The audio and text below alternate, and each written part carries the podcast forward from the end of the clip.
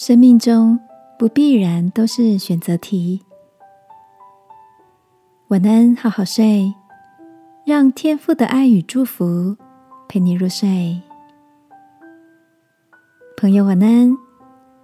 今天的你一切都好吗？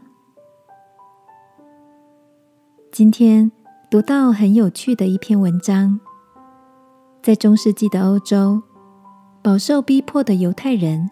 经常被歧视、强加罪名，然后处以刑罚。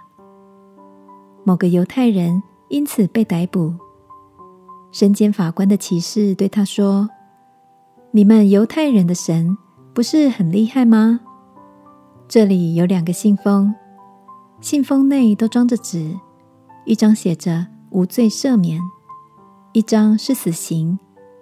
选一个吧，让我看看你的上帝。”会创造什么奇迹？无路可退的犹太人想：为了让我死，这骑士一定在两封信上都写着死刑。既然如此，不管我怎么选，都是死路一条。接着，犹太人拿起其中一个信封，揉成一团，然后竟然张开嘴，把纸球吞进肚子里。他对骑士说：“骑士大人，我所选的信内容应该跟留下来的信刚好相反。如果剩下的这封信里写的是死刑，那我就是无罪了。所以，请你大声说出剩下这封信的内容。”正如犹太人所预料的，两封信里都写着死刑，而他就这样。保住了自己的性命，亲爱的。尽管我们不是遇到生死交关的选择题，而当环境给我们出难题的时候，不妨也来向这位赐我们智慧的天赋祈求，有逆转胜的人生吧。